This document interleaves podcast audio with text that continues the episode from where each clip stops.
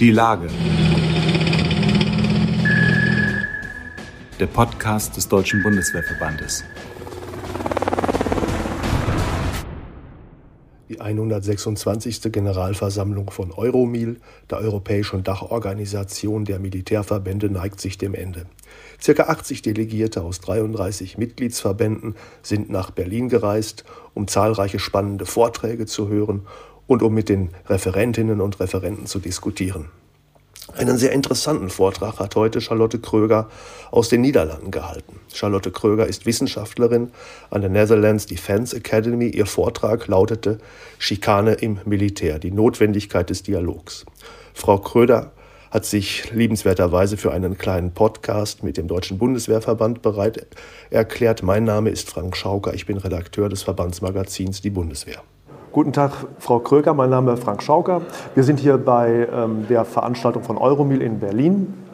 Sie hatten gerade einen Vortrag gehalten über Mobbing, Hazing in, in den Streitkräften und über die lange Tradition. Sie sind Researcher, Senior Researcher bei der Military Defense Academy der Niederlande in Breda. Was genau machen Sie da? Ja, guten Tag, ja, ich bin ähm, Senior Researcher. Das heißt, was ich genau mache, ist, dass ich äh, forsche zu dem Thema von Schikane und Initiationsriten mit dem Ziel, um ähm, in den Streitkräften ähm, in allen verschiedenen Umgebungen offen miteinander zu sprechen über Erfahrungen. Und zwar über die Erfahrungen von Initiationsriten und auch den Wert, den solche Rituale haben können, aber auch die Grauzone und gerade die Situationen, in denen man sich in einer Situation wiederfinden kann, in der Schikane oder Mobbing passiert und wie man darüber miteinander offen sprechen kann. Und wie sind Sie auf dieses Thema gekommen? Sind Sie selbst betroffen gewesen? Nein, natürlich nicht. Aber Nein, also ich ähm, bin auf das Thema gekommen, weil es ähm, natürlich international auch in den letzten Jahren immer mal wieder Inzidente gegeben hat. Und in den Niederlanden sind, ist ähm, nicht nur Mobbing, sondern zum Beispiel auch Schikane verboten. Allerdings äh, kann man Dinge verbieten und gleichzeitig bedeutet es nicht, dass man immer weiß, wie es genau in der Praxis äh, vonstatten geht. Und das ist, äh, denke ich, im internationalen Kontext in allen Militärs der Welt so. Und die Idee war, also es ist auch von unserem höchsten Kommandanten der Streitkräfte beschlossen worden, dass man jemanden braucht, um ähm, mal ja, Material zu entwickeln, um in den verschiedenen äh, Schulen, die es ja im Militär gibt, miteinander zu reden über das Thema. Ja, damit wir noch besser wissen, worüber wir, wir überhaupt reden. Ja. Was ist das genau? Hazing, Mobbing, Bullying und ähm, wel welche verschiedenen Erscheinungsformen davon ähm, sind Ihnen bisher bekannt geworden? Ja, also ähm, was ist das genau? Also fangen Sie gleich mit einer guten Frage an. Das eine sind Initiationsriten ähm, und das sind auch Traditionen, die es auf der gesamten Welt gibt, nicht nur im Militär, sondern auch da draußen. Im Militär kann man sich das zum Beispiel vorstellen, dass wenn man eine neue Funktion hat, wenn man Offizier wird, wenn man ähm, als Soldat ähm, Unteroffizier wird, dass man äh, formale Traditionen hat, indem man dann einen neuen Rang bekommt. Das sind die formellen Teile und das können zum Beispiel auch Formen haben wie physische Tests, die man äh, tun muss, um zu beweisen, dass man dazugehört. Dann gibt es Schikane. Schikane ist nicht erlaubt, also zumindest in den Niederlanden nicht. Und Schikane, das sind Aktivitäten, Prozesse oder Rituale, die informell stattfinden ähm, und die dazu führen können, dass jemand Schaden nimmt.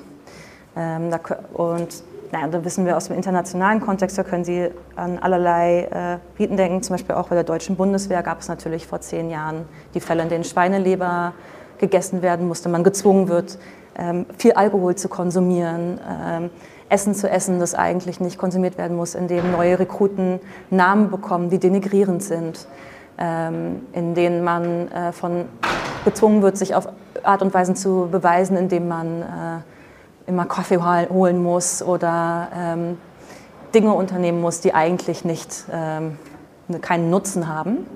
Äh, das sind die etwas leichteren Formen und es gibt aber auch zum Beispiel, da hatte ich in der Präsentation auch von erzählt, sehr heftige Vorfälle, wie äh, zum Beispiel, äh, was vor zwei Jahren in Australien rausgekommen ist, im Brereton Report, dass zwischen 2005 und 2016 war es, glaube ich, äh, fast 40 äh, zivile Afghanen erschossen worden sind durch die Special Forces der äh, äh, Australiens mit dem Ziel von Blooding.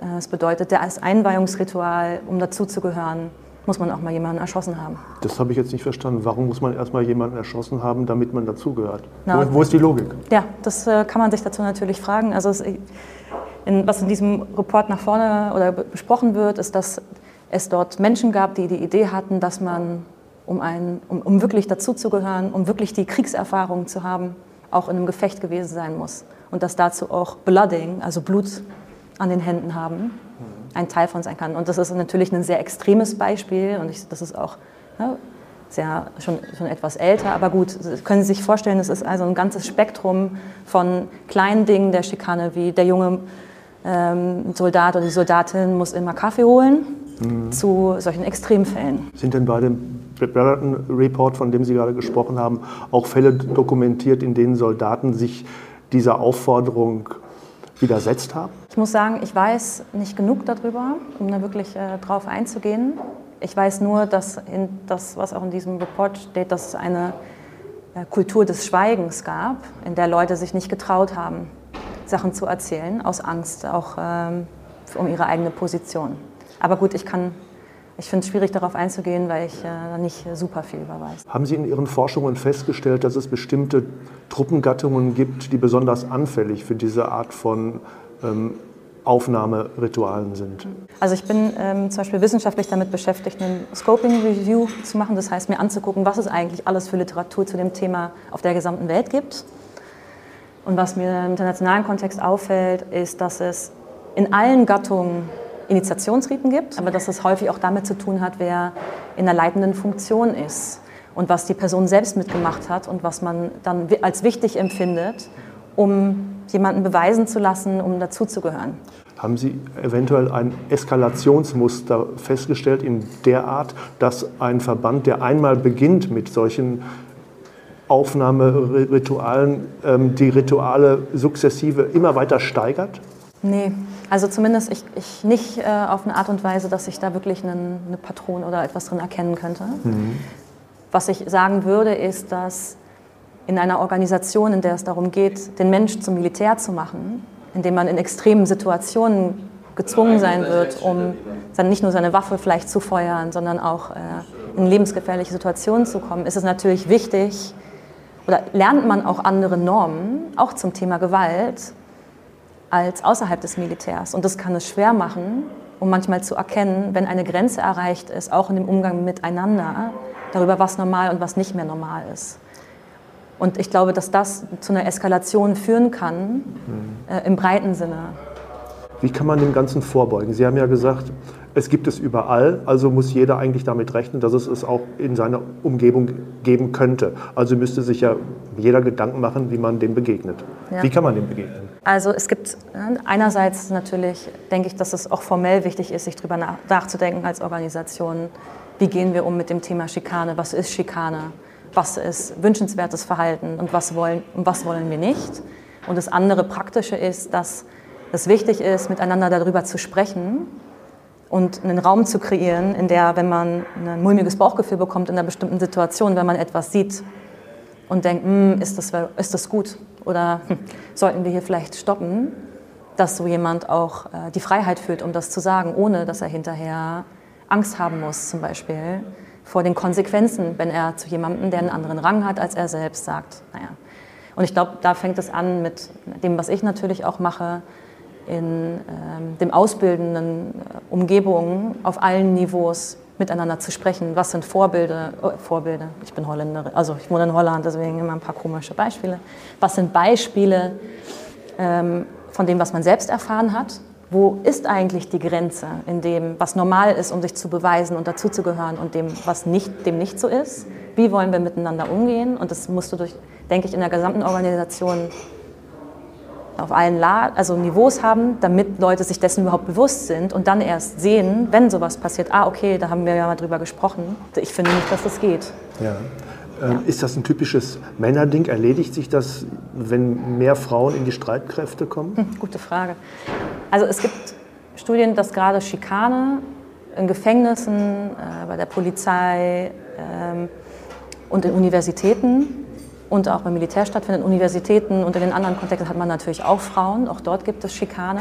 Ja, was ich mir vorstellen kann, aber das ist einfach meine persönliche Meinung, ähm, dass in dem Moment, in dem man mehr Diversität hat und Vielfalt äh, in den Streitkräften, auch durch mehr Frauen, aber auch durch, also in allen möglichen Formen, dass ähm, viele von diesen Ritualen, die doch auch echt auf langeren Traditionen von früher herrühren, in den Kontexten, in denen es vor allem fast nur oder nur Männer gab und eine hypermaskuline äh, Perspektive auf Stärke, Kraft und dazugehören und über seine Grenzen hinweggehen auch noch also es noch gab, dass das dazu beitragen kann, dass äh, es mehr Perspektiven und Stimmen gibt, die sich fragen, hm, wollen wir das? Und das sehe ich auch jetzt schon, im internationalen Bereich auch, dass es echt Generationsunterschiede gibt zu dem, wie es heute ist und wie es vor 20 Jahren war.